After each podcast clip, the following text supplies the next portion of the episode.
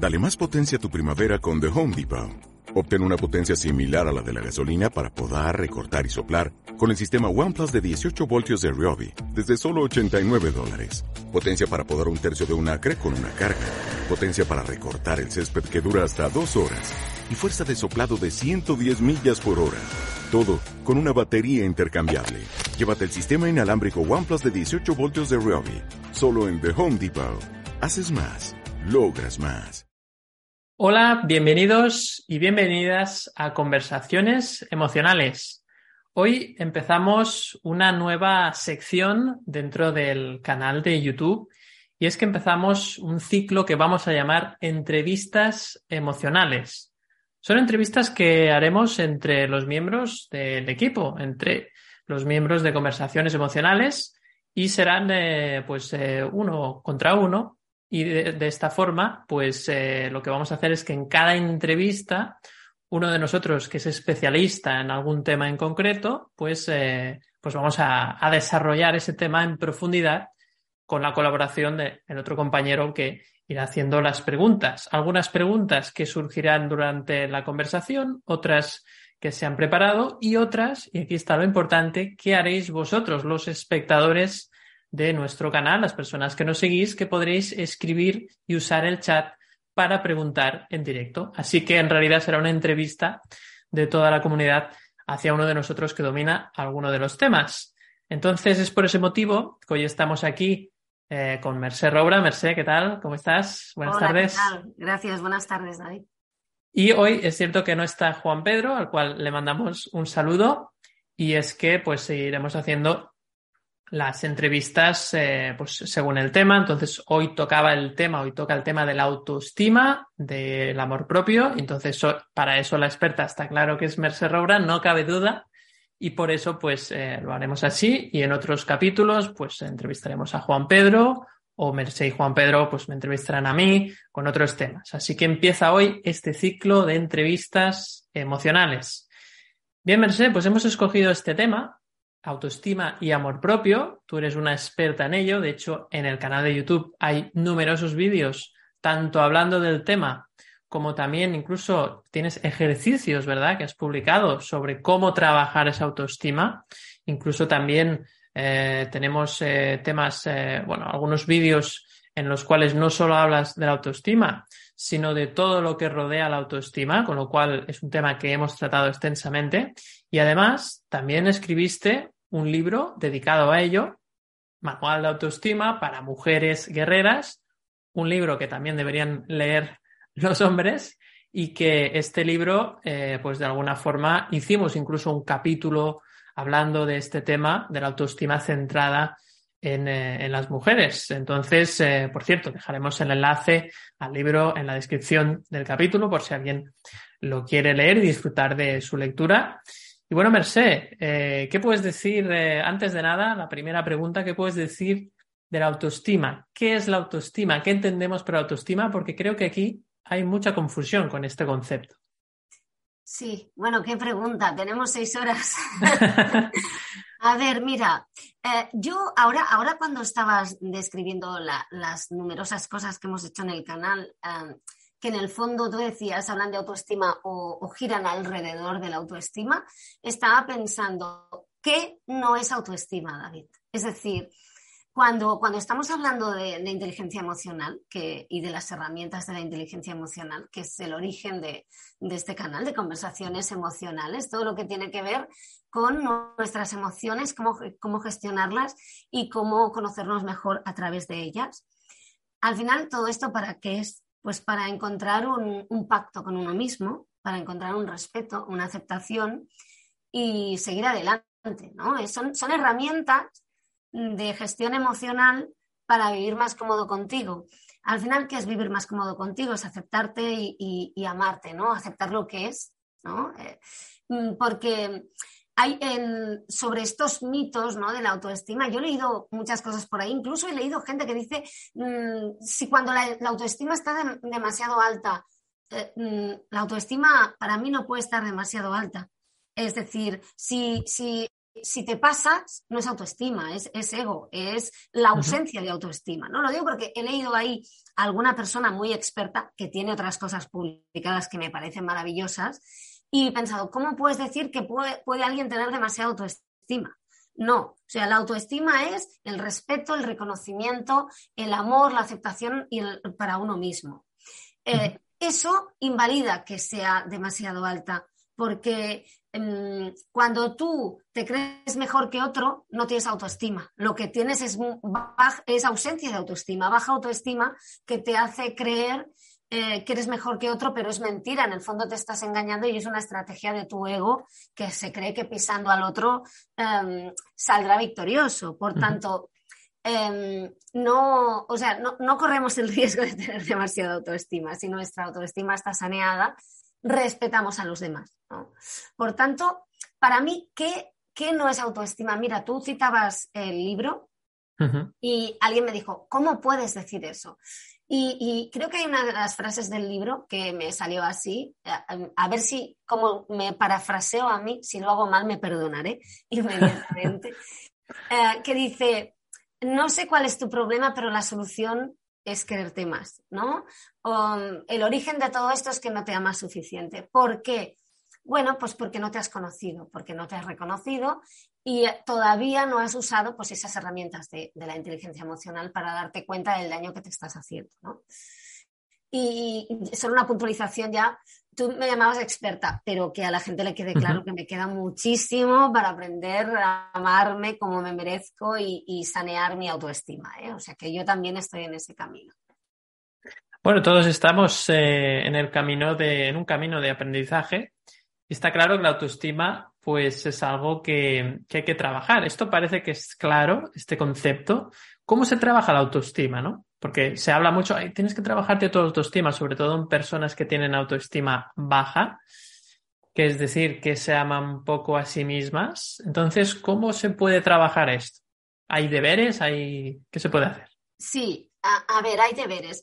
Eh, mira, yo, mm, yo estoy, a veces he reflexionado mucho sobre esto porque trabajo con muchas personas, acompaño a muchas personas y, muchas veces tenemos la sensación de que se trata de amarte, que te guste lo que no te está gustando. Tú te miras al espejo, eh, te sobran 15 kilos, lo digo con todo el cariño porque no tiene nada que ver, te puedes amar con 15 de más y, no quererte con 15 de menos, no es un tema físico. Y parece que la autoestima sea, tiene que gustarme esa mujer que está con 15 kilos de más en, el espejo, ¿no? Y no tiene nada que ver, es un reconocimiento, o sea, es, em, es darte cuenta realmente de quién eres, es, es aceptarte. Lo digo porque esto no va de amar lo que no amas es más un, y esto lo hemos dicho muchas veces en un proceso de autoconocimiento, es un sacar la basura. Lo digo porque ese ejercicio de me pongo delante del espejo, me quiero y me acepto, que mira, que está muy bien, no digo que no, es mejor decir eso que mm, soy una caca, ¿no? Perdón, mm, claro, mejor, ¿no? Porque ya sabemos que las palabras nos acaban etiquetando. Pero se trata de ver lo que realmente piensas tú de ti mismo en tu subconsciente porque em, hay un montón de creencias que nos están limitando y hasta que no vemos esa basura emocional que está almacenada, de muy poco sirve hacer afirmaciones positivas. ¿Qué es mejor hacer afirmaciones positivas que, negativas? Evidentemente. Pero al final, como tú muy bien sabes, mm, y la neurociencia nos lo ha demostrado, eh, hay toda una parte, todo un entramado de, esa mente, de ese cerebro que no conocemos, donde está almacenado tú no vales para nada, ¿no? Y cuando hacemos esas afirmaciones que son maravillosas, que están muy bien, pero si no te las crees de verdad, y esto mm, Juan Pedro Sánchez tiene un vídeo aquí en el canal que lo dice, hay que creérselo, hay que sentirlo, porque si no es em, aquello de, ¿me quieres, cariño? Te quiero, sí, te quiero. Claro, ya se nota que no, ¿no? Em, eh, al final ese ejercicio, ¿sabéis para qué nos sirve? ¿Eh? para notar, o sea, tú, para notar la rabia que te sale, mm, que no te lo crees, me quiero y me acepto, qué guapa que soy, y estás pensando, pero ¿qué dice, no? Que es lo mismo que cuando te, alguien te lanza un piropo, a mí me ha pasado muchas veces, a mí me han dicho qué guapa y he pensado, una de dos, o se ríe de mí o lo, da, lo hace por pena. A mí no se me ocurría pensar que esa persona pensara que yo estaba guapa porque no estaba entre mis posibilidades, ¿no? Entonces, para mí lo que hay que hacer sobre todo es mirar dentro, como en cualquier ejercicio, o sea, estamos hablando de inteligencia emocional y darte cuenta de lo mucho que almacenas y de lo poco que te respetas, de lo poco que te quieres y todas esas creencias que ya sabemos que llegamos a ellas a través de esas emociones, de gestionar esas emociones y darnos cuenta, me doy cuenta cuando estoy en el espejo y me miro de que siento rabia porque no me acabo de, aceptar. Y entonces tiro del hilo y llevo a mis creencias y a mis heridas emocionales. Y al final eh, se trata de descubrir que estás programado para no respetarte, para no reconocerte y para no quererte. Y mm, a medida que vas haciendo ese ejercicio, porque eso es un entrenamiento mental, acabas cambiando esa concepción de ti y acabas aceptándote. Pero no se trata de meter cosas nuevas, se trata de sacar las antiguas, ¿no? Es más, es, como hacer un, un mericondo de, de, tu pasado, de tus creencias y, y, darte cuenta, ¿no? Y luego, pues, llevarlo a la práctica en el día a día, claro. Eh, pues em, actuar en coherencia a esto, que muchas veces es difícil, ¿no? Si, si tú decides amarte y, y, tratarte bien, al final, ¿qué haces con personas que no te están tratando bien? Puedes, puedes entrenarlo, porque al final eh, no tiene por qué afectarte, pero al final dices, ¿qué hago yo aquí? O sea, si soy una rosa, si soy una flor, ¿qué hago aquí en el vertedero, no? O sea, ¿qué, ¿qué hago en un lugar donde me tratan como, como si fuera una mala hierba, ¿no? Que no pasa nada. Yo ahí afuera, en el balcón, mm, tengo una mala hierba que apareció que me parece preciosa y, la he dejado vivir, ¿no? Pero al fin y al cabo, ¿por qué te pones ¿Por qué, ¿Por qué, permites que te pongan al lado de la basura si tú ya has descubierto que, no eres basura, ¿no? Pues un poco actuar en coherencia. Claro. Supongo que una de las, eh, fíjate que eh, nos referimos, cuando hablamos de autoestima, nos referimos mucho al cuerpo, ¿no? Hay como un centramiento en el cuerpo. Entonces, claro, es difícil aceptar un cuerpo que no te gusta, ¿no? Que es un poco lo que, lo que tú comentabas.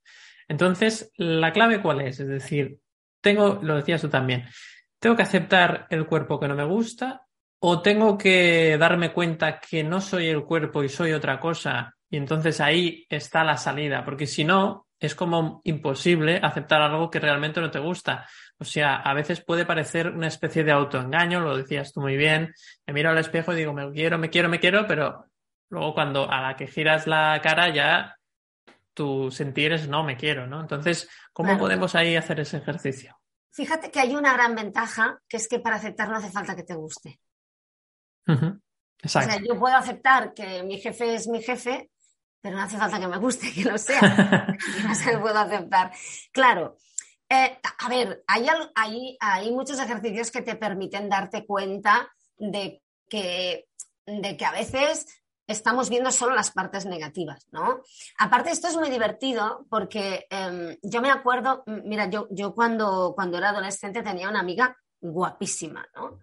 y, y, bueno, tenía más de una amiga, pero esta chica era espectacular, ¿no? Y, y yo, bueno, yo, yo, pensaba que tenía unos ojazos, una boca, un, o sea, una chica muy guapa, una chica muy morena, preciosa, ¿no?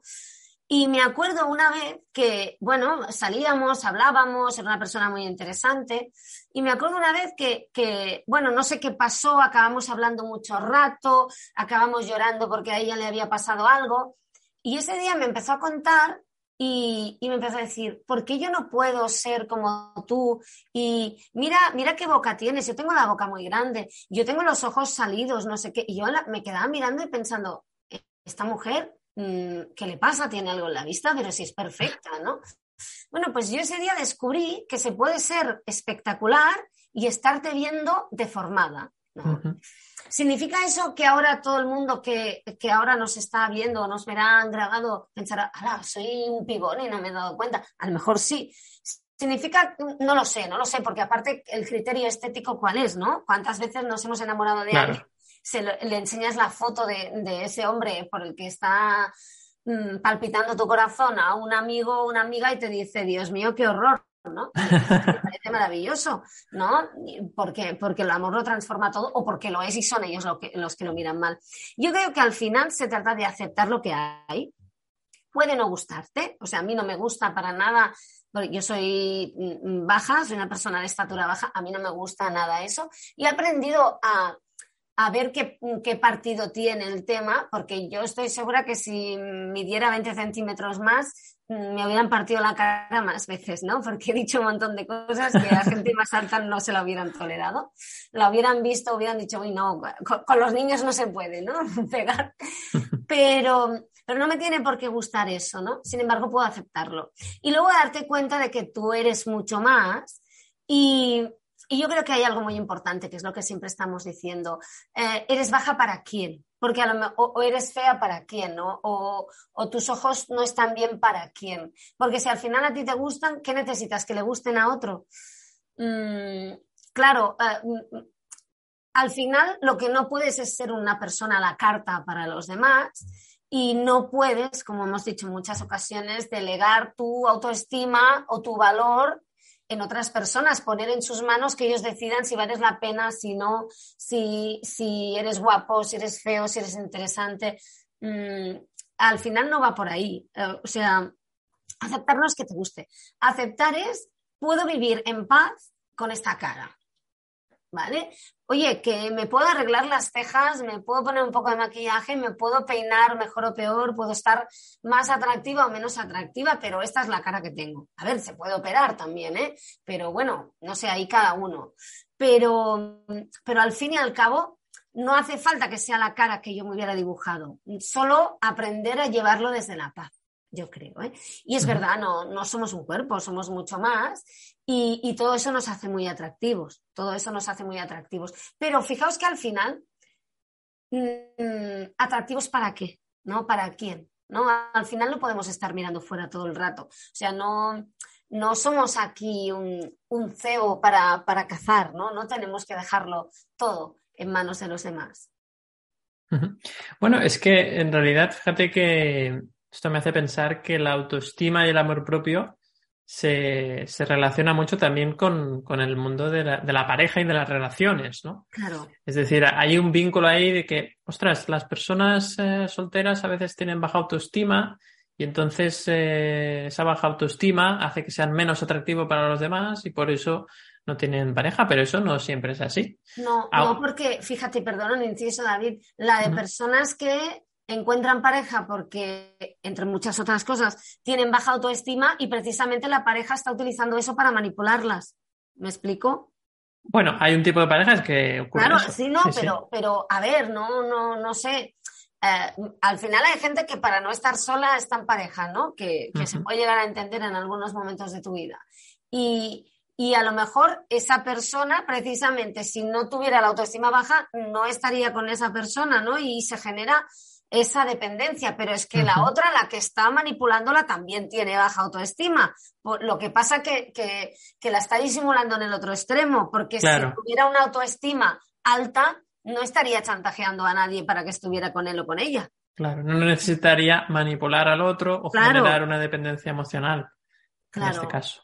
Claro, al final, al final, eh, eso que dicen de si tú no te quieres, no te va a querer nadie, no es verdad. Lo que pasa es que si tú no te quieres, sí que es verdad que son muy difíciles las relaciones y es muy difícil eh, tener relaciones sanas que no te lleven a algún punto de toxicidad, ¿no? No con todo el mundo, evidentemente, ¿no? Pero estamos hablando de pareja, perdón que te he interrumpido y me he, he puesto al turbo. Estamos hablando de pareja, pero podríamos hablar de relaciones de padres, hijos, madres, hijos, hermanos, amigos. No, no es solamente eso, ¿no? Eh, a lo me- a- a- hay muchas veces que, que las personas mm, se relacionan entre ellas, se manipulan entre ellas y, buscan en el otro lo que tú no tienes, ¿no? Y, y no tiene, no tiene, no- o sea, no tiene por qué ser eso. Sí que es verdad, sí que es verdad que si tú entras en un sitio y tienes la autoestima muy alta y te crees fantástica sin pisar a nadie, hombre, seguramente ligas más. Es, es evidente, es, es, es evidente porque tu energía, tu forma de moverte, mm, das una seguridad y porque, y porque la gente se cree. O se- o sea, si tú entras en un sitio pisando fuerte, la gente se queda fascinada. Es, es como, es como el diseño, ¿no? Podríamos decir. ¿El diseño qué es? Eso que hace que, no sé qué es esto, pero necesito tenerlo. Me lo voy a comprar, ¿no? Atrae. Bueno, atrae. Bueno, pues en el fondo, eh, todo, todo el lenguaje corporal, todo lo que tú te atreves a hacer cuando tienes una autoestima saneada, no, no hablo de ir de chulo, de chula, ¿eh? no, no, eso atrae, es que es evidente que atrae, es que tu actitud atrae. Hay gente que, que se peina distinto y camina distinto y, empieza a ligar y, hace cinco días no lo hacía. Es verdad que eso cambia, ¿no? Sin duda, es, interesante el, que la autoestima al final no solo se trata de, amar tu cuerpo, ¿no? Sino también se trata de una actitud, ¿no? Porque también puedes tener una alta autoestima porque te gusta tu carácter, tu personalidad, o a la inversa, es que no me gusta mi carácter, no me gusta como soy. ¿no? Hay gente que se critica o que tiene una baja autoestima no por su físico, sino por su personalidad o su manera de ser, ¿no? Sí, yo fíjate que una de las cosas más importantes que, he aprendido, eh, diría en, el tema de la autoestima y en cualquier proceso de autoconocimiento, hablando del coaching, hablando de, la aplicación de la inteligencia emocional, em, que para mí, es, para mí ha sido un gran aprendizaje y me cuesta, ¿eh? Es, mira, esto de conocerse, esto de hacer un cambio, esto de amarse, de, iniciar un proceso de autoestima, no es una carrera. Lo digo porque em, tenemos mucho esa tendencia, ¿no? De, ay, voy a hacer, incluso no, sé si, si, si, a ti te ha pasado alguna vez, pero seguramente alguien se ha hecho un acompañamiento, lo sabrá, de, vale, vale, yo quiero cambiar, pero dame la fórmula mágica, ¿no? No, no, es que no hay fórmula, es cada vez que te pase esto, te das cuenta, haces un ejercicio de observación y te das cuenta de dónde viene. Claro, no, no queremos hacer eso, porque es tedioso, es doloroso y es mm, un entrenamiento y, no es un día, no son dos, no son dos meses, es siempre. Lo que pasa es que la recompensa es, es muy grande. Eh, lo que nos pasa con esto es que queremos ir rápido y tendemos a juzgar nuestro proceso y eso paraliza el proceso, ¿no? Yo el otro día estaba hablando con una persona a la que estaba acompañando, una persona, claro, que, eh, yo, yo, la veía y pensaba, pero si es fantástica y maravillosa, o sea, una gran profesional, una gran persona, una persona atractiva, ¿no? Bueno, pues me decía, es que quiero ir más rápido, es que no lo estoy haciendo suficientemente bien. Claro, mm, si estás, lo que no puedes hacer es estar en un proceso de autoestima para cambiar y tratarte mal mientras haces ese proceso, ¿no? Es como... Claro, es incoherente. Es incoherente, es como, no sé, voy a poner un ejemplo, es como, es como instalar, instaurar la democracia a golpe de porra, ¿me explico? Claro, claro. aquí va a haber democracia porque lo digo yo, ¿no? Es aquello de, hombre, vamos a ser coherentes. O sea, llevas a lo mejor 40 años viviendo de una forma, para hacer ese cambio tienes que desprogramarte y dar cuenta eh, de hasta dónde llegan las ramas de esas raíces, de esas heridas emocionales y esas creencias que llevas instaladas, esa programación corrupta, ¿no? Hasta dónde llega, hasta dónde ha afectado el algoritmo ese que llevas en, la mente que te hace creer que, no, que no vales nada, que eres rechazable, que eres abandonable, todo eso de, esas heridas. Entonces, claro, es un trabajo titánico, es un trabajo que no puedes hacer en dos días y es un trabajo que requiere un tiempo, pero sobre todo, para mí lo más importante es, es un trabajo que requiere compasión durante el proceso, porque es más importante.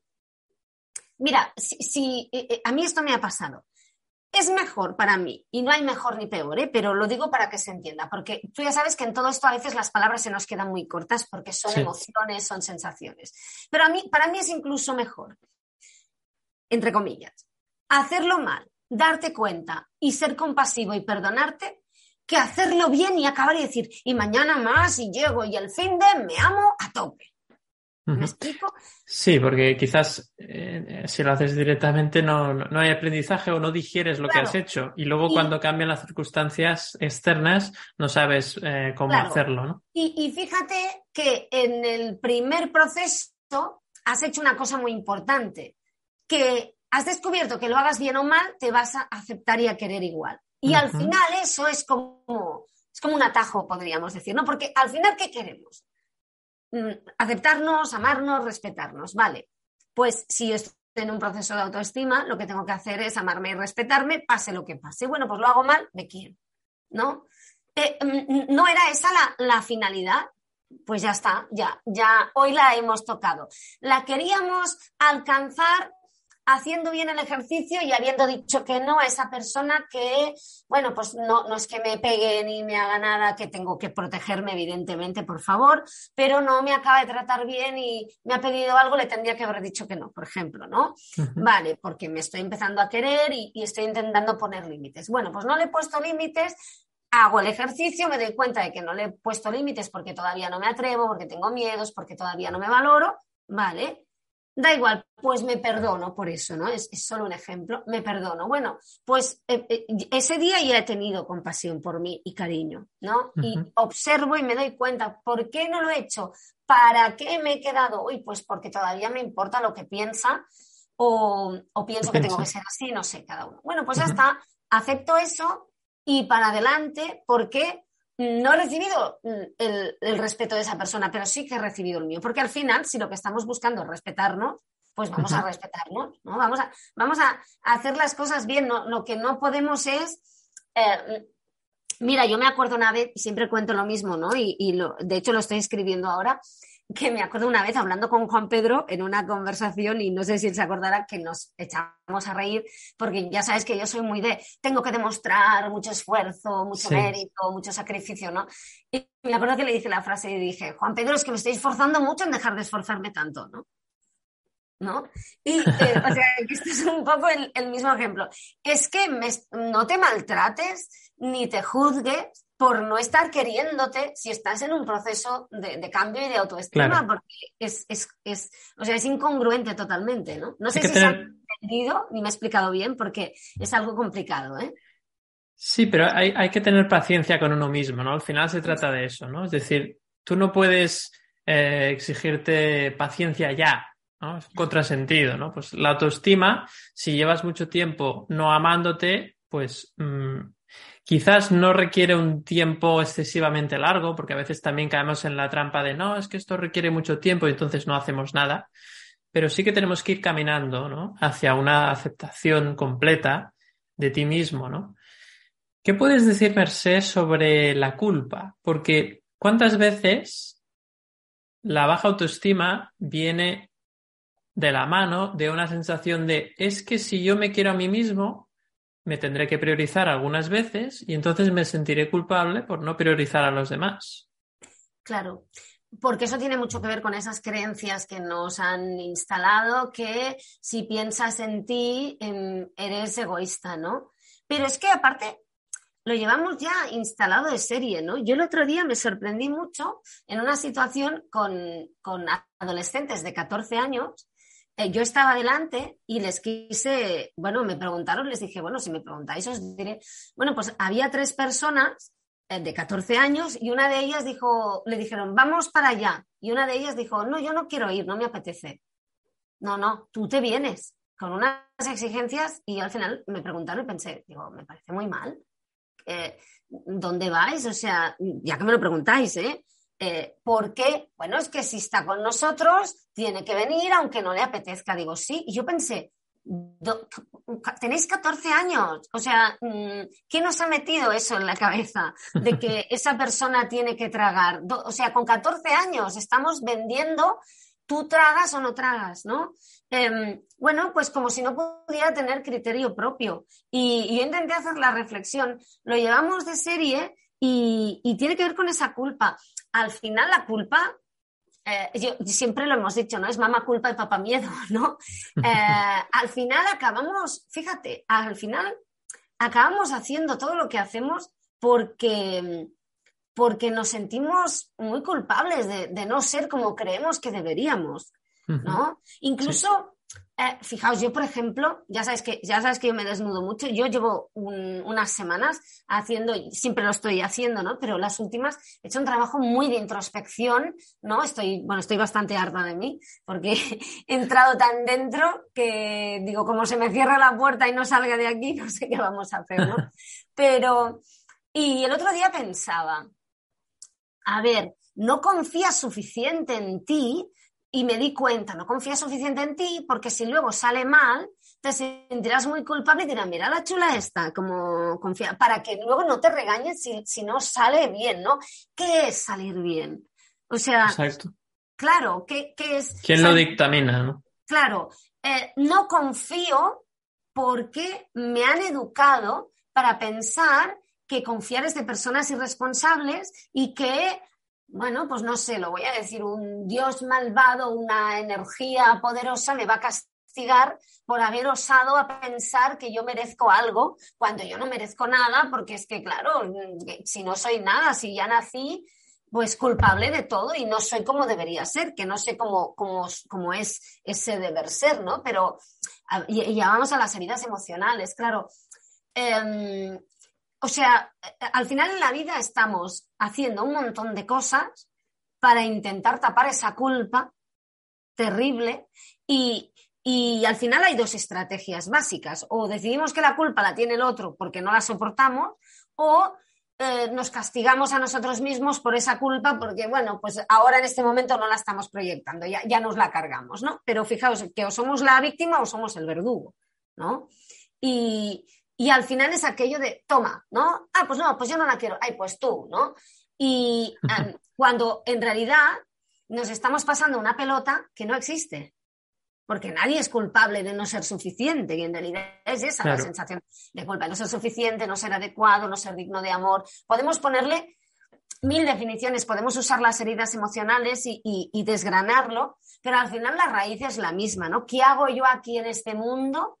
Em, me siento muy mal, tengo mucho miedo, tengo mucho frío, voy a hacer lo que los demás creen que debo hacer para que no me dejen fuera de la cueva y me como un animal salvaje, porque al final estamos hablando de, de, ese miedo ancestral. Antropológicamente está muy bien explicado, ¿no? Por eso callamos para pertenecer a la tribu, ¿no? Era un poco el ejemplo que ponías con los chicos de 14 años, ¿no? Que, que tenían miedo a no seguir al rebaño y no hacer lo que hacía esa persona que se erigía como líder del grupo, porque pensaban que sin el grupo no serían nadie, ¿no? Y, creo que ahí está el error, ¿no? Que al final muchas veces eh, tenemos deseos de pertenecer a, a un grupo o de ser aceptados o de quedar bien, de quedar bien o de gustar a todo el mundo. Y eso, eso sí que yo creo que está muy claro, que es que eso no es compatible con tener una sana autoestima. Porque si tú quieres tener eh, a todo el mundo contento, al final seguramente tendrás que renunciar a cosas que tú realmente deseas por los demás. Y en, ese, y en esa renuncia estás renunciando también a tener una, una sana autoestima, ¿no? No sé cómo lo ves. Pero, y aparte, a ver, lo que pasa, David, es que, y, hay que reconocerlo, ¿no? Ya sabes que a, nosotros siempre nos gusta hablar del tema, pero hablarlo a pie de calle. Es decir, no, hay mucha gente que habla de estos temas y dicen, no, tú lo que tienes que hacer es ser tú mismo, que sí.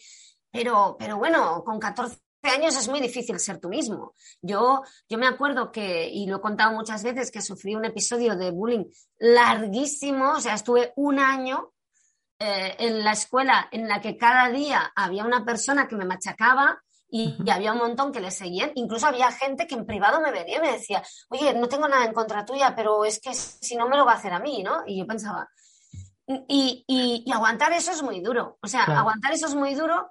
Yo mm, aguanté estoicamente, no sé cómo, ¿eh? no es para mm, colgarme la medalla, solo un día que llegué a casa y pedí a mi madre, mañana no quiero ir a, clase, no lo soporto, dame un día para coger fuerzas, o sea, necesitaba un día mm, poder estar tranquila. Y luego al día siguiente volví. Em, pero, pero es muy duro eso, o sea, es muy duro eh, porque, porque, porque supone creer en ti y no nos han educado para, para creer en nosotros mismos, ¿no? Y aparte a mí, una de las cosas que más me alucinaron es que pasaron años, pero os hablo de años, ya un montón, 30 años, y, un día mm, me encontré a la persona que me hacía esto, me la encontré en un súper comprando y le dije, ¡Hala, ¿eres tú tal? Sí, a ah, tú eres. Y nos pusimos a hablar y, me dijo, no sabes lo mal que lo pasé. Yo me la quedé mirando pensando, ¿qué me estás diciendo, no? Si la acosadora eras tú. Y me dice, es que no había nada que hacer, eras inasequible. O sea, no sabes lo que fastidia querer fastidiarle la vida a otro y que pase lo que pase, al día siguiente venga y levante la cabeza, ¿no?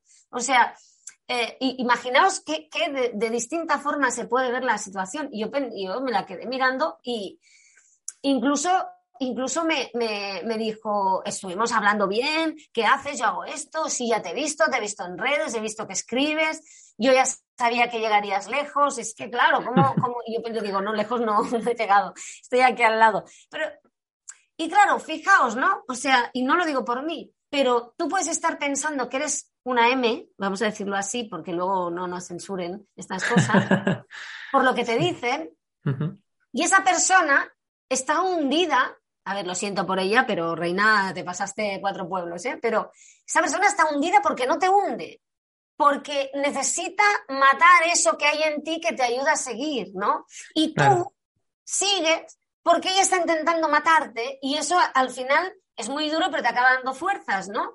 Y la verdad es que fue muy duro, no, o sea, no lo quisiera repetir y no lo vendo como, ay, qué bien, aquello no, aquello fue, o sea, no, no se lo deseo a nadie, ¿no? No, no, no vamos a caer en eso de, ay, qué bien, cómo te estás curtiendo, vale, pues ponte tú un rato, ¿no? Eh, pero, pero fijaos cómo, em, cómo, las cosas son distintas, depende de dónde las estás mirando, ¿no? O sea, yo me sentía un cero y esa persona eh, no me machacaba porque lo viera así, sino me machacaba precisamente porque le fastidiaba todo lo contrario, ¿no? Cuando yo no me veía así. Y supongo que, que, también se tenía que sentir muy mal esa persona en su infancia para tener que hacer eso, ¿no? Es decir, Que, que, o sea, yo creo que una persona con alta autoestima no necesita machacar a los demás. Entonces, seguramente ella tenía muy baja autoestima. Claro, claro, y seguramente en casa, en su casa pasaban cosas porque es evidente, es que siempre, siempre te pones a buscar. Que eso es una excusa, no, porque hay personas a las que seguro les ha pasado eso mismo y no lo están haciendo. Pero, pero no es una excusa, pero nos sirve una explicación, porque al final acabar perdonando y dándote cuenta de que, de que no es por ti, es decir, que, esa persona lo pasara muy mal en su casa y que tuviera una infancia de M, como estábamos diciendo, a mí no me sirve de, excusa para que me tratara tan mal y, me hiciera bullying y, me claro, no, alivia el sufrimiento de, de esa época. El sufrimiento, pero, pero me sirve para dos cosas. Primero, mm, me ayuda a, perdonar, al menos ese primer estadio de, perdón. Y segunda, me deja clara una, cosa muy importante, que para mí es la base de, la gestión emocional y de las relaciones. No era personal, no era yo, no había nada malo en mí que generara que mm, esa persona me hiciera eso. O sea, no había nada corrupto sucio, erróneo, no tenía yo una tara que atrayera estas cosas y no es aquello de, eh, no era yo, no, era ella, que, lo, que veía en mí algo que le molestaba y le recordaba aquello que ella pensaba que tenía. O sea, nos estábamos mirando la una a la otra y yo, y, su comportamiento me recordaba mi creencia de que mm, no soy digna y ella me miraba a mí y yo, sin saberlo ni quererlo, recordaba que ella pensaba que no era digna, ¿no? Claro, claro. ¿No? Es como, es como el, chiste ese de un naranjos, de naranja o de limón, ¿no? Y no acaban de, no acaban de pedir en la barra, ¿no? Están dos personas hablando idiomas distintos que se están diciendo lo mismo, ¿no? Sí, y no, y no se entienden, ¿no? Y al final no llegan tampoco a una, a una conclusión o a, un, o a buen puerto. Sí.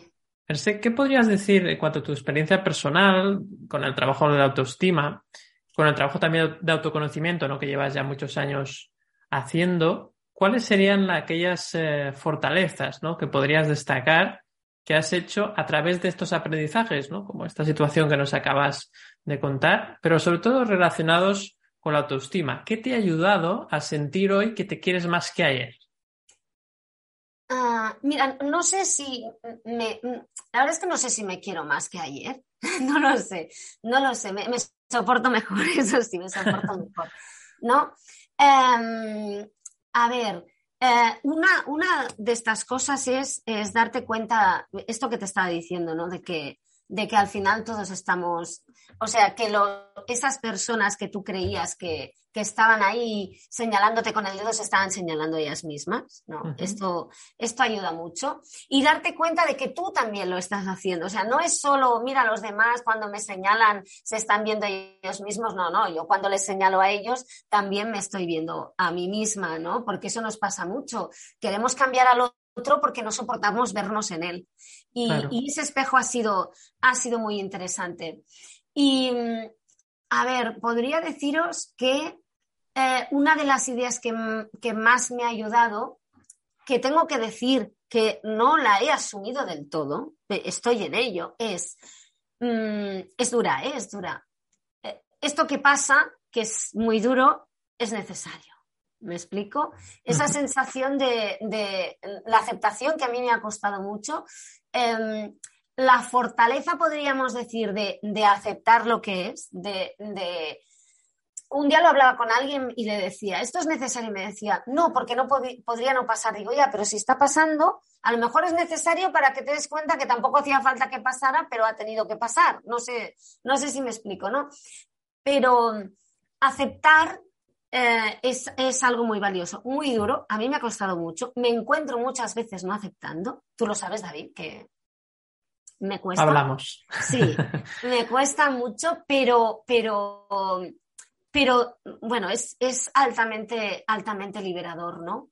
Y como decía antes también, aprender a amarte durante el proceso, es decir, no, no sé qué. No castigarte. No castigarte, ¿no? Por ejemplo, mira, últimamente me estaba pasando bueno, me está pasando, ¿no? Porque estoy en una situación y, es aquello de no sé si tomar el camino de la derecha o el camino de la izquierda, ¿no?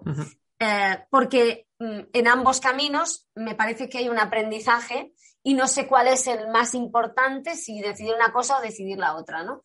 Y el otro día pensaba, no, no, o sea, no, no lo veo, no lo veo. Eh, ¿qué me y me hacía preguntas de qué realmente te da más miedo. Ya sabéis que es, eh, ¿qué hago? ¿Hago esto o hago lo otro? ¿no? Ya, porque el tema de cómo cambiar mi forma de pensar respecto al tema, pues, pues ese, ese ya lo he explorado, ¿no? Pero ¿cómo se traduce esto en el día a día? Camino de la derecha, camino de la izquierda. Y estuve unos cuantos días y al final dije, bueno, Marcel, vamos a aceptar que no sabemos el camino y que de momento no voy a hacer nada. Y me voy a aceptar así en la indecisión, en, la, mm, en, el respeto absoluto por esta Marcé que no sabe qué tiene que hacer, ¿no? y, y, al final dices, a lo mejor el camino era ese, o sea, es que a lo mejor era el del medio. Era pararse, ¿no? Sí. Hacer un alto en el camino y observar. Y observar. Y, y, y, y de hecho, eh, ¿sabéis qué me pasó? Que al día siguiente eh, se me puso la oportunidad de tomar una de las dos opciones y dije, pues mira, es por ahí. Qué casualidad. Sí, qué casualidad, ¿no? Pero yo creo que es, em, o sea, es, no, no sé qué hacer, no sé si lo estoy haciendo bien, da igual, me voy a llamar, eh, perdón, cagándola. O sea, me voy haga a lo que haga, haga lo haga que lo haga. que haga, sí. Eh, eso es muy importante. Y luego una cosa eh, otra, otra cosa que, he aprendido, bueno, hay, habría millones, igual son para mí, ¿no? Pero una cosa que es muy importante, que tiene mucho que ver con mi esencia y mi personalidad, ¿no? Con esa máscara que yo me puse para soportar la vida y lo hemos dicho muchas veces, ya la gente si nos sigue habitualmente ya sabe del pie que cogeo, pues eso de, en realidad no, no tengo que esforzarme más, no tengo que hacer nada, esto no va de acumular méritos, ¿no? Que tú eso también sí. lo sabes muy bien. Ese tema me gusta mucho, el tema del mérito. El tema del mérito, de hecho tú y yo hace ya unos cuantos años, cuando nos conocimos, tuvimos una encrucijada, ¿no? sí, tuvimos una, una, discusión acerca de si el mérito existía o no. Sí, porque, a ver, lo cuento, ¿no? Porque yo cuéntalo, la vida. A ver, yo ya estaba en ese camino de Marcel, para un poco, deja de mm, luchar tanto y tal, pero pero bueno, yo ahí como que tenía mi currículum de, de, salvajadas humanas, ¿no? Realizadas en mí, de, de, esfuerzos, ¿no? Y entonces vino David y me dijo, es que el mérito no existe, ¿no? Y claro, ya lo sabía, ¿eh? Lo que pasa es que nadie me lo había dicho así a bocajarro. O sea, fue como, como ir a mi conciencia, ¿no? Y claro, yo en ese momento, David, sabes que yo quise desmembrarte, menos mal que había un ordenador. menos mal que estábamos a distancia, ¿no? Estábamos a distancia, pero sí, no sabes la de veces que he utilizado esa frase. Si, si, si ve esto alguna de las personas a las que he acompañado, dirá, ah, la frase es de David, sí. La frase es de David. Esta, esta frase se la he dicho muchas veces a, a personas a las que acompaño que tienen este perfil porque la vida es muy generosa y te, propone eh, trabajar con otras personas, eso que tú también tienes que aprender, ¿no? Y cuando les digo, es que el mérito no existe, o sea, que yo que veo ahí como... Mm, mm, mm, digo, ahora me van a desmembrar a mí, menos mal que estamos en la distancia, ¿no? Porque yo, a ver, yo propongo un momento. Eh, fíjate, un ejercicio, ¿no, David? Si ahora hay personas que nos están viendo ahora o sea en diferido, aparte de poner un like, um, os propongo, no, aprovecho para hacer Sí, sí, claro, y que nos sigan en el canal. Os propongo una cosa, si realmente sois personas de esas hacendosas, trabajadoras, esforzadas, sacrificadas, cerrad los ojos un momento y pensad en esta frase. El mérito no existe silencio sepulcral. O sea, es como decirle a alguien, llevas toda la vida currándotelo para nada, ¿no? O sea, porque esperabas que tu valor, tu reconocimiento, que tenía que venir a través del reconocimiento de los demás, no del tuyo propio, viniera a partir de todo lo que has hecho, lo que has producido, lo que te has esforzado. Y eso no ha quedado en ningún sitio, no existe.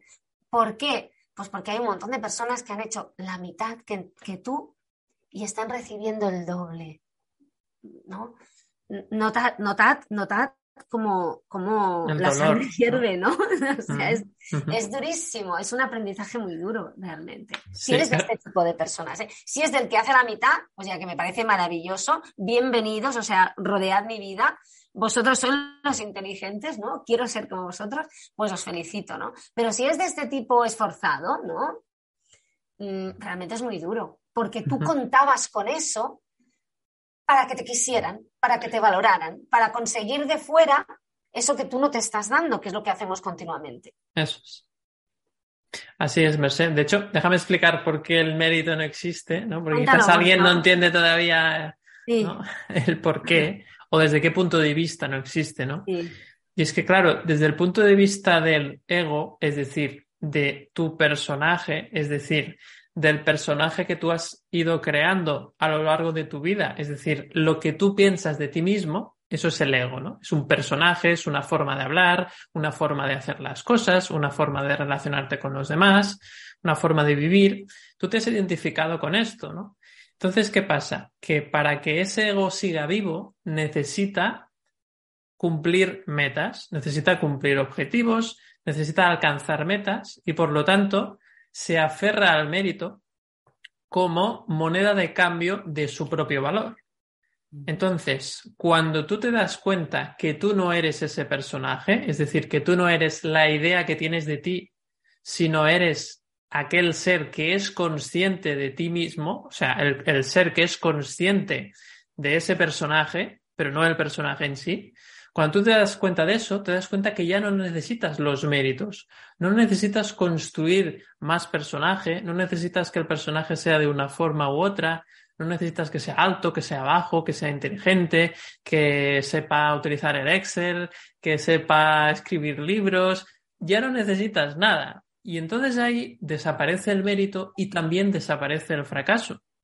Ya no importa nada. Es decir, lo único que importa es confiar en la vida, en que cada experiencia que viene a tu vida te va a aportar lo que necesitas para seguir, vamos a decir, seguir en este mundo de, eh, bueno, de, de aprendizaje al fin y al cabo. Es decir, para seguir aprendiendo, para seguir evolucionando y llegar al destino que tienes que llegar, ¿no? Que no sé cuál es.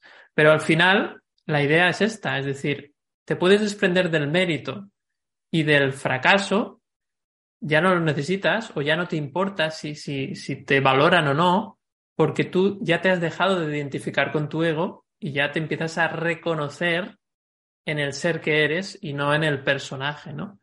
Claro, para hacer este proceso necesitas mucho trabajo de despertar de la conciencia, ¿no? Ser consciente en cada acción, cada día. Y para eso, pues hay muchas disciplinas que puedes seguir para hacerlo.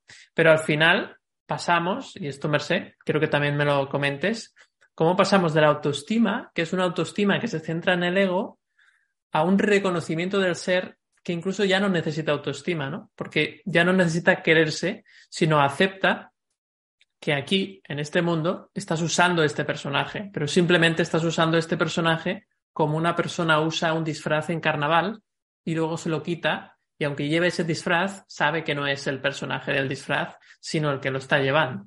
Eh, fíjate que eh, tú decías muy bien ahora esto, es de te das cuenta que no eres el personaje. Yo creo que la clave es mirarse desde fuera. O sea, darte cuenta de que tú no eres el personaje porque tú te estás eh, hacer ese ejercicio, ¿no? Que, que, se utiliza muchas veces y, y, en el coaching también se hace, ¿no? O sea, verte sentarte en la silla y verte sentado en la silla y explicarte la historia sin identificarte, ¿no? Y, eso te permite ver, pues, eh, que no eres las circunstancias, ¿no? Que no, aunque esas circunstancias son un aprendizaje que tiene mucho que ver con, con el almacenamiento mental y subconsciente del personaje, ¿no? Pero yo creo que es como, como darte cuenta de que no eres tú quien piensa, sino que tú estás siendo pensado, ¿no? Estás, eh, que, es como una especie de función, ¿no?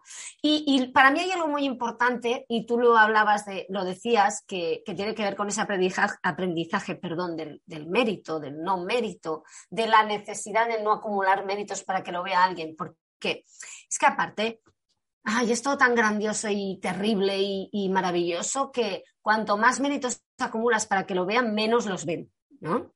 sí. Si, si, tú quieres que, si tú estás pendiente del reconocimiento ajeno para, valorarte, no temas que eh, no va a haber ningún reconocimiento ajeno. O sea, ahora, a, la que lo dejes de hacer, entonces vendrá un montón de gente y decirte, oye, que yo lo hacías muy bien, ¿eh? Pues porque ya no, ¿no? O como, Em, cuando tú crees que necesitas algo, eh, la vida mm, te lo aleja para que te des cuenta que no lo necesitas, ¿no? Como dice un amigo mío, no dudes que si un día dices no puedo vivir sin queso, el martes siguiente va a haber un médico que te dirá que dejes el queso ya en, tu vida, ¿no? Pues lo mismo. Eh, sobre el tema metas, yo que he sido, bueno, la persona de, de los objetivos, ¿no? De, metas una tras otra para, demostrar, arrastrándome, o sea, enfermando para, para, conseguir esas metas, para demostrar. Incluso cuando enfermaba, pues pensaba, ay, mira, es horrible, ¿no? Pero, pero encontraba una parte positiva, ¿no? Se van a dar cuenta de que me he hecho daño de tanto luchar por lo que quiero y de lo mucho que me he esforzado. O sea, es una medalla enorme eso, ¿no? Y no lo veía nadie, pero yo estaba en la cama, he hecho un asco, ¿no? Eh, mm, el problema que tenemos es que las metas no están mal, ¿no? Y, los objetivos. No, lo digo porque mm, lo, digo porque tú también te dedicas un poco al tema, no la productividad, neuroproductividad, y tampoco es plan, ¿no? Que está muy bien. El problema, sí. sí, el problema es pensar que seremos mejores si las conseguimos, ¿no? El problema es identificarnos con ellas. Eh, el problema es pensar que la autoestima es eso que pasa cuando consigues lo que deseas, lo que sueñas, lo que te has propuesto.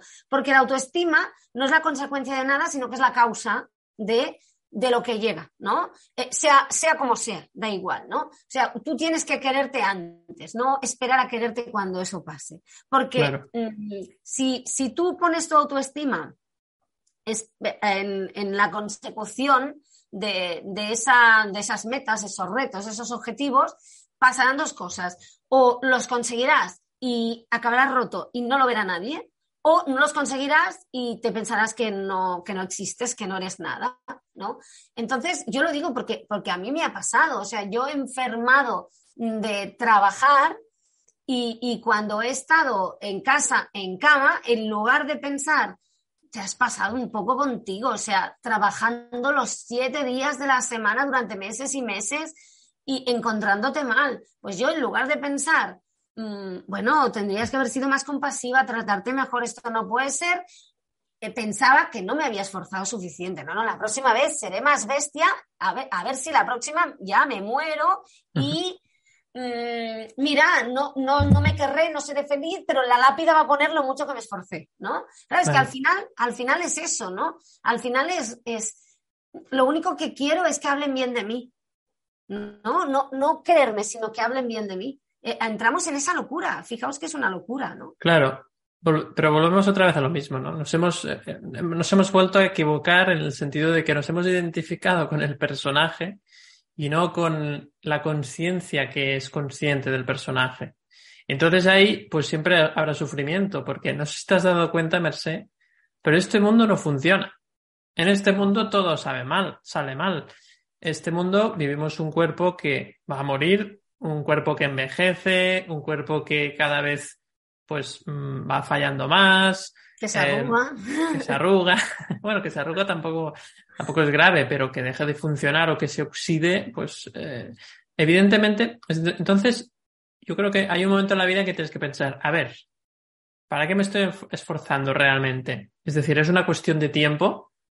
O sea, quiero, porque es que incluso cualquier. Es una batalla. Es, una, batalla, perdida. Perdida, sí. Fíjate, eh, hay un inciso en esto, si me permites. Sí, sí, sí. Que yo escribí sobre el tema, sobre, sobre el tema este de, la cruzada que hay contra la vejez, ¿no?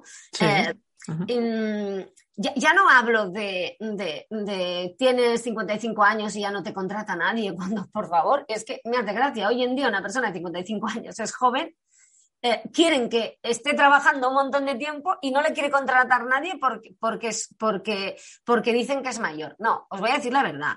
Porque, porque no le pueden pagar un sueldo miserable como le pagan a otras personas, aunque lo acaban pagando igual. O sea, eh, es que no es ni verdad que, que, que, no le contraten porque es, porque es senior, no.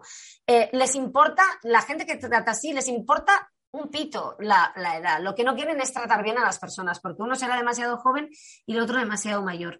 El problema es todo eso que yo leo, ¿no? El otro día había, no, sé quién era, lo digo porque es que yo no estoy muy puesta, pero vi en Twitter eh, una actriz, una actriz, bueno, una señora de cincuenta y tantos, cuerpazo impresionante, guapa rabiar, se atreve a enseñar las piernas. ¡Wala!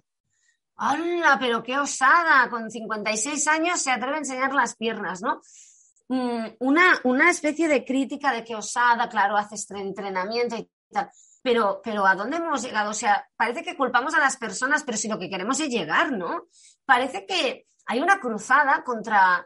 Eh, es como es como, sobre todo las, personas públicas que además pues, se han dedicado a, profesiones que tienen que ver con su cuerpo y, a ver, que es normal, o sea, si, si uno ha hecho mil poses siendo el guapo del lugar, pues entonces se le juzga por eso, eh, aunque tenga muchas otras habilidades, pero, pero al final sobre todo a la mujer, ¿eh? sobre todo a la mujer, ¿no? Porque parece que el hombre puede envejecer porque eh, se, se, pone interesante. No es verdad, ¿eh? No es verdad se arruga, es igual que la mujer. Pero, pero, pero como si solo fuera un cuerpo, mirad esta actriz, ¿quién la ha visto y quién la ve? Y lo está escribiendo una persona que no se aguanta encima y, y, que no, no, hace nada de ejercicio y que si te vieras, pues tampoco te gustaría. Pero bueno, ¿cómo se atreve, no? Enseña las piernas. Hay como una especie de... Hay mucho juicio. Hay mucho juicio, nos horroriza y al final, ¿sabéis qué es eso? Al final es Mm, horror de miedo a envejecer, miedo a morir, de ver que, bueno, pues que esas personas que hace 20 años les mirábamos ahí con deseo porque eh, salían en las pantallas y nos parecían los más guapos del mundo, están envejeciendo. Y si ellos que eran dioses están envejeciendo, imagínate nosotros que, somos humanos, ¿no? O sea, no, nos asusta ver eh, aquello en lo que nos podemos convertir, ¿no? Por eso a las personas no les gusta ver a las personas tristes, no les gusta ver a las personas mayores, pero, pero está ahí y se pierde es una gran oportunidad. Y ya no hablo de personas de 56 años, porque, a ver, la actriz está espectacular, esta señora. O sea, ya querrían muchas de 30 tener el cuerpo que tiene ella, ¿no? Pero es como, e, es como nos asusta, nos asusta ver nuestra sombra proyectada en otros, ¿no? Bueno, a veces, claro, es, eh, la crítica muchas veces viene de una insatisfacción de como yo no me amo a mí mismo, voy a criticar al otro porque así nadie se fija en mí. ¿no? Es, es como un salir afuera, es una salida hacia adelante. pero que en realidad eh, a quien más afecta es a esa persona, porque yo creo que de alguna forma también te sientes mal cuando criticas a los demás, ¿no? Estás albergando eh, juicio y a veces resentimiento al criticar a los demás y eso al final no te hace bien. Es decir, es como que por un lado te sientes un poquito mejor porque nadie se fija en ti, pero realmente estás soltando veneno y eso al final siempre te vuelve a ti mismo. No porque esa otra persona se entere y te critique o te devuelva la crítica, sino porque tú mismo de alguna forma te estás dando cuenta que no estás bien o que no te estás amando suficiente, que por eso usas esa estrategia. Pero fíjate, David, que para ver esto hay que ser un poco consciente. ¿eh? claro, claro, exacto yo me acuerdo que una vez, una vez en una conferencia lo dije, eh, digo, vamos a hablar de inteligencia emocional, de lo que supone, de cómo nos cambia la vida. Digo, si hay alguien que va a cenas y se lo pasa genial criticando a gente, salid ahora, porque... No vais a aprovechar la conferencia. No, no, y aparte o, si, si, entráis en el tema y realmente os dais cuenta de que cada vez que criticáis a otros estáis criticando a vosotros mismos, os voy a fastidiar la estrategia, os voy a fastidiar todas las cenas a partir de ahora, ¿no? O sea, si os quedáis, asumid que vais a descubrir que nunca estáis criticando a otros, estáis criticando a vosotros mismos. Y, y, y además, esa sensación de saber esto y luego el quedarte con aquello de estoy juzgando y esto no es bueno para mí, no es bueno para la otra persona, la estoy etiquetando, me estoy etiquetando, claro. Pero hay mucha gente que disfruta, ¿eh? mucho criticando. O sea, em, o sea, hay mucha gente que no es ni mínimamente consciente de esto. Yo misma a veces me he encontrado diciendo y digo, ¿no? pero es que el problema es que, y esto lo hemos dicho más de una vez, el problema es que cuando entras en este mundo de la inteligencia emocional, de este cambio, que puedes mm, ir, bueno, pues em, hablamos de inteligencia emocional, pero podemos hablar mucho también de espiritualidad, ¿no? Si uno quiere. Em, cuando entras en esto y te das cuenta de que, de que al final todo es un decorado, ya no hay vuelta atrás. O sea, tú, es, es, muy duro, ¿no? Es aquello de, como sale en la, en la película Matrix, ¿no? Que hay uno de ellos que les traiciona, a ver, estoy haciendo spoiler, pero todo el mundo lo ha visto, y le dice, mm, por favor, mm, borradme la memoria y reinsertadme en Matrix, no quiero, o sea, a mí me ha pasado, es aquello de, me he metido en este camino, como decía antes, estoy mirando dentro de mí, llevo unas semanas y pienso, como se me cierra la puerta, me da un yuyu, ¿no? Porque bueno. vas bajando capas y llega un momento en el que dices, ah, había otra habitación igual de sucia y oscura que la anterior. ¡Wala! Si me pensaba que ya había limpiado la mayoría. No, no, cariño, hay un, un subterráneo y unas cuevas y unas catatumbas de más, ¿no? Y en ese momento dices, ¿puedo volver a Matrix? No, no, porque ya te has dado cuenta, o sea, ya no puedes volver a una cena en la que empiezan a sacarle la piel a alguien. Y sí, puedes, puedes participar, puedes apuntarte, pero lo harás sabiendo que en el fondo lo estás haciendo porque no te quieres, lo estás haciendo porque no te valoras y te estás juzgando y juzgándote a ti mismo, ¿no? Mm, no hay vuelta atrás, es, así de maravilloso y así de terrible, ¿no? Sí, eh, es, cierto, ¿no? Cuando empiezas a darte cuenta de todo esto, es difícil volver atrás porque al final tu propia incoherencia te hace sentir incómodo. y entonces, claro, llega un punto que es tan evidente que, que cuesta. Aunque también es cierto que hay un proceso de que si no estás eh, muy en contacto con personas que estén más despiertas, pues es cierto que puedes volver de alguna forma, porque al final esto se contagia muy rápido y cuando llevas muchos años viviendo centrado o creyéndote que eres tu propio ego, pues eh, digamos que los mecanismos mentales te llevan a seguir pensando así. Es decir, que no es, no es tan sencillo el empezar a pensar desde otro punto de vista que no sea tu propio ego, ¿no? Porque de alguna forma, pues en esta vida humana eh, es, es, la herramienta que tenemos para estar aquí, con lo cual tampoco la puedes destruir. A veces se habla de, no, tú destruye tu ego y tendrás alta autoestima.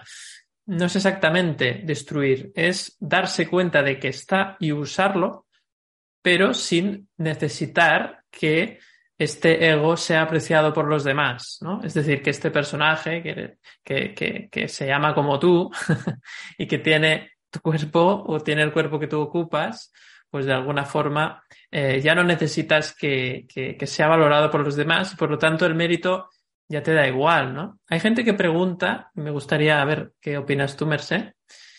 Y por cierto, si alguien quiere hacer alguna pregunta, pues tenemos ahí el, chat abierto. Y la pregunta es la siguiente. Cuando tú, de alguna forma, te has eh, liberado un poco del mérito y ya no necesitas eh, sentirte valorado o, sentir que, tienes valor porque tienes valor por el simple hecho de existir y porque reconoces el ser que hay detrás y que eso tiene un valor mm, calculable. O sea, no, no, el ser en sí es, es eh, lo máximo, entonces no tiene sentido hablar de niveles de autoestima en ese, en ese, vamos a decir, esa forma de ver las cosas o, desde esa perspectiva. Eh, desde ese punto de vista, ¿qué, haces con tu vida, no? ¿Qué, qué, cómo sigues tu vida sabiendo eso, no? Es decir, eh, dejas de tener metas, dejas de eh, ¿cómo, ¿cómo, vives tu vida a partir de ahí? ¿no? Bueno, no lo sé porque yo no he llegado a ese punto. Eh, tengo que decir que no conozco a nadie que haya llegado a ese punto, aunque hay gente que está pues más cerca o, menos cerca, ¿no? Eh, yo creo, no es que no tengas metas, o sea, no, no, fíjate que esto no va de esto no lo hago, esto sí lo hago, esto está bien, esto está mal, no, haz lo que te dé la gana. pero Mm, siendo compasivo contigo y recordando quién eres. Entonces, no es no tener metas, es no, no creerte que las necesitas para, para merecer, ¿no? Y mira, yo hay, yo hay una, una, frase que le he dicho en más de una ocasión y, y que mm, a mí me ayuda. Tengo que admitir, ya sabéis que yo soy muy sincera, porque esto al final es un ejercicio Mm, de honestidad salvaje con uno mismo, eh, que muchas veces no la cumplo, ¿no? Pero este mediodía, eh, cuando, estaba, cuando estaba almorzando, me la estaban planteando en una situación que vivo. A ver, Marcé, ¿qué haría en esta situación alguien que se quiere, se valora, se respeta y se reconoce? ¿Cómo actuaría en consecuencia una persona así? Bueno, pues mm, eso, eso. Y entonces nos surge eso de, claro, pero ¿El camino de la derecha o el camino de la izquierda? Em, ninguno, ambos, da igual. Eh, mientras lo hicieras respetándote, da igual. O sea, ¿qué hago? ¿Lo hago o no lo hago? Mm, ¿Para qué lo harías? Para esto. Ay, pero es que al final lo he hecho y me he dado cuenta de que eh, no era. Bueno, pues ya está, te perdonas. Si no te quieres, no te quieres incondicionalmente. No, no te has dado cuenta de que no necesitas hacer nada. A ver, por favor, se entiende, ¿eh? vamos a ducharnos y esas cosas, vamos a comer, porque es que son, a ver, no, no somos el cuerpo, pero el cuerpo está aquí y pide cosas, ¿no? Entonces, mm, al final, al final es, da igual, pues te equivocas, te equivocas. Es una equivocación, ¿no? Fijaos que hay, que hay una bondad en esto del entrenamiento mental, de la autoestima y el autoconocimiento que a mí me parece maravillosa, ¿no? ¿Qué es? no importa lo que hagas, porque como hagas lo que hagas, si tú eres capaz de, mirarlo desde la conciencia y observarlo, lo vas a utilizar para entrenar, pues no importa. Es decir, em, todo vale. Es como, claro, es otro ejercicio. Es decir, me da igual si se me cae, porque como me voy a agachar para cogerlo, pues ya estoy haciendo ejercicio. Me explico, es como agacharse, ¿no? Lo único que te, te pide es observa cuando te agachas para agacharte bien, ¿no? Pero es, eh, ¿lo tengo que sujetar o, no? Da igual, si lo sujetas, lo sujetas. Y si se cae, pues te agachas, ¿no? Pero aprovecha para hacer el ejercicio de observación mientras lo estás haciendo, ¿no? Y aunque sea un error o no, es que tampoco, ¿qué, qué es un error, no? A veces a veces mm, el, ejercicio que estás haciendo para, mm, para, darte cuenta de que no te quieres eh, es el ejercicio que necesitas, o sea, es, el entrenamiento. A veces va muy bien equivocarse para darse cuenta de que, de, que todavía no te estás amando y entrenar, ¿no? Es como lo de, es como lo de la meditación, lo del mindfulness, ¿no? Imaginaos que, que tú empezaras a, eh, con la atención plena cada día y vieras los pensamientos y no te enredaras en ellos, no te los creyeras nunca. Mm, fantástico, ¿no? Pero a mí alguien me dijo, bueno, cada vez que te enganches, es un entrenamiento para, para soltarlos, para aceptarlos y dejarlos pasar. Claro, si no te enganchas nunca, ¿qué, entrenamiento de chichinabo estás haciendo? Ya te sale, ¿no? Pues aprovechalo para, para entrenar, ¿no? Yo creo que va un poco por ahí. Sí, también creo que, que el entrenamiento mientras estás aquí es, es constante, siempre hay más pruebas. Con lo cual, tampoco me preocuparía mucho si, si siento que estoy avanzando mucho. No te preocupes, porque la vida tiene lecciones para todos. y de todos ya te sacarán de aquí, si no ya te sacarán directamente. te dirás así, adiós. O sea que no, no, sé, yo, no he conocido a nadie que esté a ese nivel. Conozco a gente muy evolucionada, por decirlo, ¿eh? no, no es que sea una evolución, ¿no? Porque yo creo que esto del autoconocimiento es como vas paso a paso, ¿no? Y, vas como arrastrándote hasta, hasta el día que descubres que tienes alas y en ese momento ya no puedes arrastrarte más y tienes que volar, ¿no? Pero, pero, mm, pero sí que, he, conocido a, he conocido a gente que vuela más que arrastrarse, ¿no? Pero a ese nivel no. Claro, porque eso solo se puede hacer desde la observación de su comportamiento y yo creo que eso es algo muy interno, ¿no? O sea, nadie puede saber cómo es el nivel de conciencia del otro. Puedes saber el tuyo, pero realmente lo intuyes porque tampoco sabes con qué compararlo, ¿no? Claro. claro, si, si solo tienes tu propio, o sea, si solo eres consciente de tu propio nivel de conciencia, pero no lo puedes comparar, es un contrasentido. No puedes saber el nivel, porque no sabes con qué compararlo. Con, con, lo cual yo no me preocuparía mucho por el nivel de conciencia que tiene cada uno.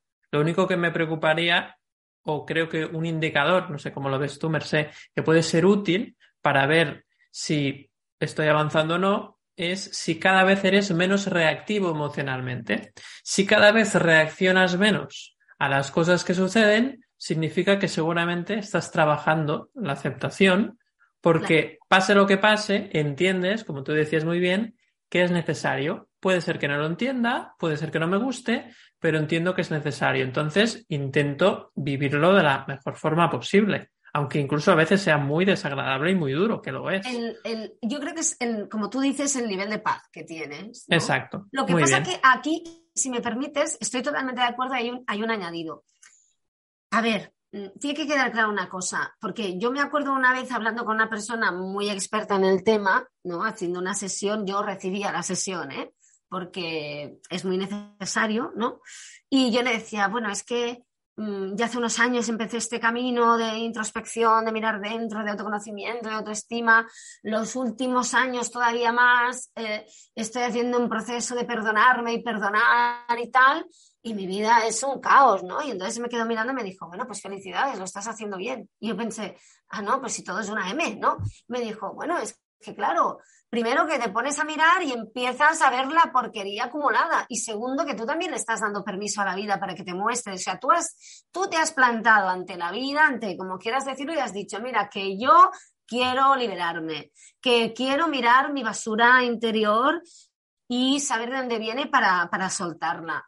Bueno, pues la vida ha dicho, vas a verla, tranquila, que tú la vas a ver, ¿no? Y empiezan a venir esas situaciones. Los camiones de mierda, ¿no? Sí, claro, empiezan, a venir. ¿Quiere decir que alguien que no se ha puesto a ello? No.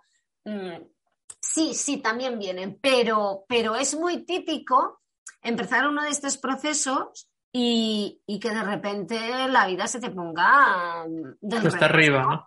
Sí, muy cuesta arriba y muy del revés, ¿no? Pero sí que es cierto que entonces tú te sorprendes con ahí tres problemas de esos ah, brutales, ¿no? O sea, que, que, que piensas y entonces te das cuenta y dices, hace 10 años con uno solo de estos problemas me estaría medicando, ¿no? Y ahora estoy aquí con los tres y esta mañana me he tomado el café con leche y me he entretenido a pensar que estaba muy bueno, ¿no? En lugar de pensar ¿no? No puedo más. Sí, sí, sí, sí. Claro. Y, en ese momento te das cuenta de que, de que realmente ha, habido una evolución. Y, dices, y en ese momento dices, vale, ¿y podemos volver a lo de antes de un solo problema? Porque entonces lo llevaría encantada de la vida, ¿no? Pero... Claro, pero no tiene sentido, ¿no? Porque tú ya estás preparado para afrontar los problemas que la vida te ha puesto delante. Es decir, cuando tú vas por sexto de primaria, los problemas de primero no tienen sentido ni, ni te motivan. O sea, realmente no, no quieres volver porque también nos pasa una cosa, que lo fácil tampoco nos gusta. Es decir, nos gustan los retos, en realidad. Lo que pasa que a veces pensamos que los retos son demasiado grandes y ahí es cuando pues hay el sufrimiento, ¿no? Cuando crees que es que esto no me toca, es que yo eh, esto es demasiado y bueno, pues en realidad falta ese proceso de, bueno, de aceptación y sobre todo de una palabra y me gustaría ya ir terminando, Mercé, que me digas algo de esta palabra en relación a la autoestima y la palabra es rendición. Mm. Eh, bueno, interesante palabra. He tenido, yo estoy escribiendo sobre este tema, como tú muy bien sabes, y el otro día tenía una discusión porque ah, podéis ver mucho en redes de rendirse no es una opción, no te rindas, y, tiene muy mala fama lo que voy a decir ahora. Rendirse no es solo que sea una opción, sino que a veces es la mejor, porque al final estamos hablando de o sea, ¿cuál es el objetivo de todo esto? Llegar a la cima de la montaña con los tobillos torcidos, las uñas rotas y, el cuerpo desgarrado, y estoy hablando en sentido figurado, o quererte, mm, subas la montaña o no, ¿no? Es decir, eh, a veces hay que, hay que rendirse y a veces, sobre todo la rendición en ese sentido más amplio que es hay cosas que no controlo, es que hay un montón de cosas que no dependen de mí ni de ti. Bueno, me atrevería a decir, David, que mm, prácticamente lo que depende de nosotros es muy poco. O sea, es que ni lo que nos pasa, ni lo que les pasa a los demás, sencillamente puedes decidir cómo te tomas lo que te pasa y si haces un trabajo con tus emociones para ir a tus creencias, a tus heridas y decides darte cuenta de esa culpa y de esos miedos y mirar dentro. O sea, nuestra única lección al final es decidir si continuamos proyectando en el espejo o decidimos dejar de proyectar o, al menos intentarlo y mirar dentro para ver dónde está la, matriz de, que se proyecta sí. Responsabilizarnos de nuestra experiencia. No de nuestra vida, cuidado, de nuestra experiencia. Porque la vida va sola. la vida va sola. Entonces es como me rindo y que se entienda. Me rindo no significa, ay, pues quiero. No es abandonar. No, no, no es quiero ese trabajo, pues mira, sabes que no voy a ir, sé que piden gente, pero yo me rindo. No, hombre, tú vas, ¿no? Pero rendirse es aceptar que tanto si lo tengo como si no, mi valor no depende de, ello.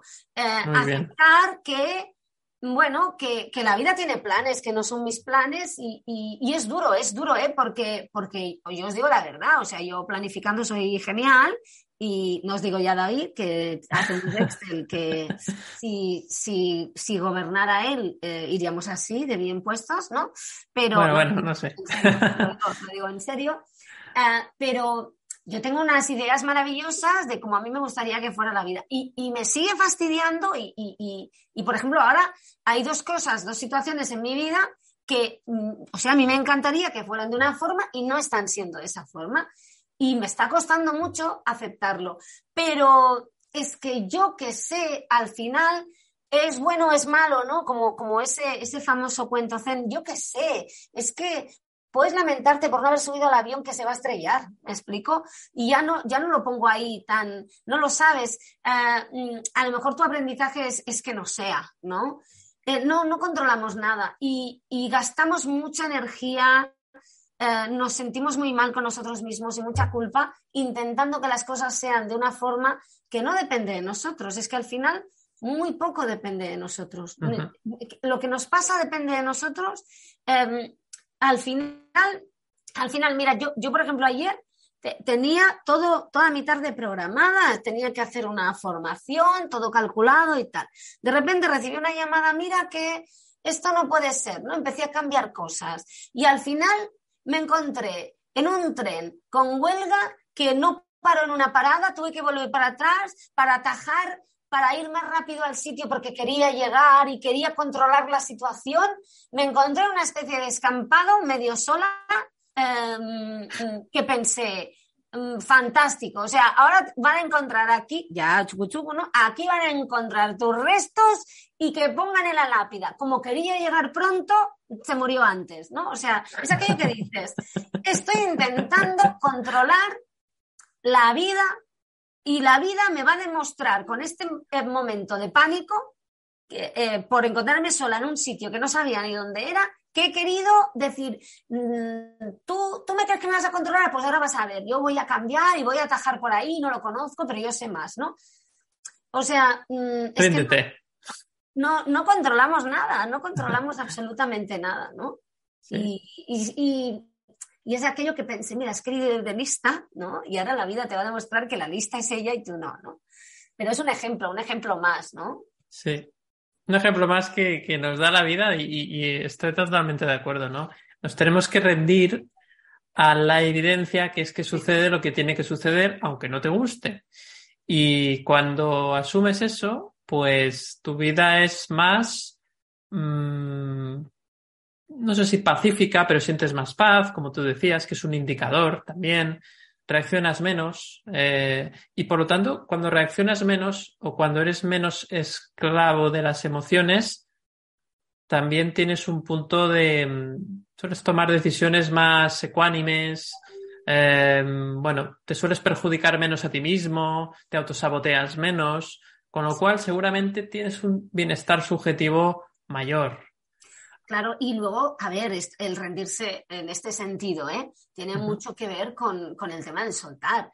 Mm, sí. Cantidad de cosas que solo soltarlas vienen a ti, está clarísimo, ¿eh? O sea, em, cuando aceptas y sueltas, eh, estás eliminando un montón de resistencias. Y es lo que yo decía antes, mm, cuando crees que necesitas algo, lo estás alejando de ti. Y muchas veces a, mí, a mí me ha pasado aparte es, como, como magia, ¿no? Porque mm, yo me acuerdo una época en que quería algo, ay, sí, ya, si no tengo esto, qué agobio, me muero, no sé qué. Y de repente, pues surgió algo en mi vida que me hizo desviar de eso, pasé olímpicamente y, y aquello llegó, eh, o sea, con una facilidad pasmosa, lo que parecía imposible, de momento fue posible de forma mágica y, pasó, pasó, pero fue como mirar a otro lado y decidir, bueno, pues no es, pues ya está. O sea, acepto que de momento no es, que eso significa que si hay algo que yo pueda hacer para que sea, no lo hago. Mm, no, lo puedo hacer, pero, pero siempre desde la aceptación. O sea, siempre pensando, eh, lo hago porque me interesa, pero si no pasa, pues lo acepto, ¿no? Que, que, es la parte difícil, es que aceptar es difícil, ¿eh? Aceptar es, es el origen del cambio. Sin duda, es el inicio y seguramente el final. ¿no? es ir aceptando todo lo que, lo que va llegando. Bueno, al final es cierto que decimos también eh, durante el capítulo, ¿no? hablamos eh, de, una, del aprendizaje, de que al final el sentido de la vida es ese aprendizaje. Y a veces eh, yo quería hacer una clarificación y, y, ya terminamos, que ya estamos pues ya terminando. Y es que no se trata de un aprendizaje cognitivo, es decir, de conocimiento, de experiencia. Es un aprendizaje que se asemeja más a, un despertar de la conciencia, es decir, cada vez soy más consciente de lo que está ocurriendo, tengo una perspectiva mayor que me permite estar en paz con lo que ocurre aunque no me guste, ¿no? Esto es como si tú estás subido en un dron y cada vez ese, ese dron tiene más altura y por lo tanto lo que está ocurriendo en el terreno cuando estás en el suelo, pues es de una manera. Cuando estás en un cuarto piso, es de otra. Cuando lo miras a 100 metros, es de otra forma. Y cuando estás a 1000 metros, a un kilómetro, desde el dron arriba del todo, pues mm, aquello, pues como ves todo el contexto de todo lo que hay, pues a veces lo que te parece muy grave desde el suelo, desde arriba te parece ridículo, ¿no? Pues es un poco eso, ¿eh? No sé si, se ha entendido la metáfora.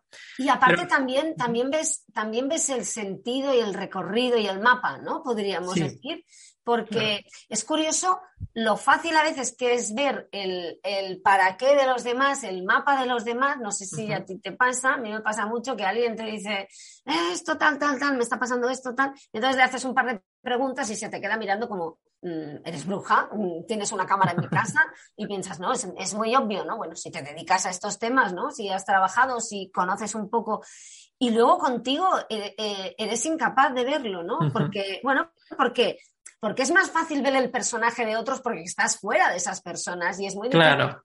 ver, ver tu personaje y, y porque, porque nos engañamos muchísimo, nos hacemos muchas trampas eh, en el día a día, ¿no? Pero es muy interesante porque cuando empiezas a, bueno, a, a, mirar encima del campo de batalla, empiezas a ver, ah, claro, Ahora, entiendo, ahora entiendo lo otro, ¿no?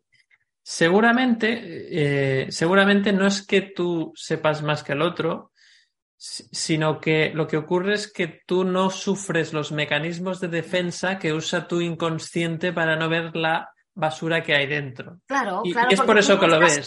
O sea, tú estás condicionado mirándote a... A ver, evidentemente estamos condicionados siempre cuando miramos al otro, pero, pero eres capaz de, de, o sea, eres capaz de no sentir en ese momento mm, mm, eh, el embotamiento de Exacto. sufriendo esa otra persona. O sea, lo ves, es como eh, eh, la otra persona lo está viendo mientras respira el aire viciado interno de que no le deja contaminado. Sí, desde esa contaminación. Tienes tu contaminación, ¿no? Pero no, no estás en, ese, en esa historia. Entonces es muy fácil eh, bueno, a ver, con algunos conocimientos, ¿eh? no, no, no, digo que esto lo haga cualquier persona, sino alguien que, que sabe un poco, pero, pero ver, ver, tu mapa es muy complicado y a veces eh, requiere ser muy honesto y darte cuenta de, mira, mm. he vuelto a tropezar con, con la misma piedra, ¿no?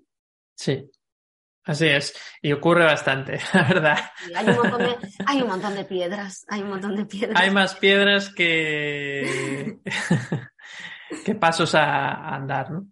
Fantástico. Pues, eh, Marcela, yo creo que lo podemos dejar aquí, si te parece bien. Sí. Creo que, bueno, pues, eh, ¿qué tal esta experiencia, esta entrevista, conversación? Al final... He hablado muy poco, la verdad. Ya lo sé. Eso sí, eh, la verdad es que es, es, es interesante el, el, el el ver, ¿no? Que en la conversación surgen nuevas ideas, ¿no? Y, aunque yo tenía algunas preguntas preparadas, al final eh, he acabado haciendo muchas que no tenía. Son las buenas entrevistas, las, que, las que preguntan a tenor de lo que dice el entrevistado, ¿no? Porque yo creo que está, que eso está bien. Ya sabes que yo he un montón de entrevistas y si tienes que, si tienes que mirar el, el papel es que es que el tema está muy mal, ¿no? O sea, que, no está, el entrevistado no está dando juego o, tú tampoco no sabes muy bien por dónde vas. O sea, que lo has hecho muy bien, David. Gracias, hombre, y que me lo digas tú que, llevas eh, o que has estado tantos años trabajando como periodista, pues, pues es, es algo que sube mi autoestima. Pero no dependas de mí, ¿eh? No, no dependo, no dependo. Fantástico, pues. Eh, gracias, un placer. Gracias a ti, Mercé, y gracias a todas las personas que nos habéis visto tanto en directo o que nos veréis eh, más tarde en diferido. Por supuesto, podéis poner un comentario y hacernos alguna pregunta o, explicar qué os ha parecido. También podéis aprovechar para escribir sobre qué tema concreto querríais que hiciéramos una entrevista emocional con alguno de nosotros. Y bueno, antes de terminar, pues eh, decir que recomendamos que os unáis al canal de Telegram de conversaciones emocionales, porque allí lo que hacemos es que primero preguntamos qué temas queréis que tratemos a nivel de los capítulos que hacemos los tres, que hacemos también con Juan Pedro. Entonces podréis escoger el tema, será por votación, y eso pues es interesante porque al final todo el mundo quiere que traten su tema, entonces tenéis esa posibilidad. Y luego pues también estaréis enterados, enteradas de pues las nuevas eh, entrevistas emocionales en este caso que iremos publicando y todo el contenido y eventos que podamos hacer. Así que os invitamos a que os unáis al canal de Telegram. Sin más, nos despedimos. Hasta el próximo vídeo, hasta el próximo capítulo y os deseamos una semana muy, ¿cómo lo decimos, Merced? Una semana muy... Emocional. Emocional, emocional seguro. Fantástico. Pues hasta el próximo, hasta el próximo vídeo. Un abrazo. Chao.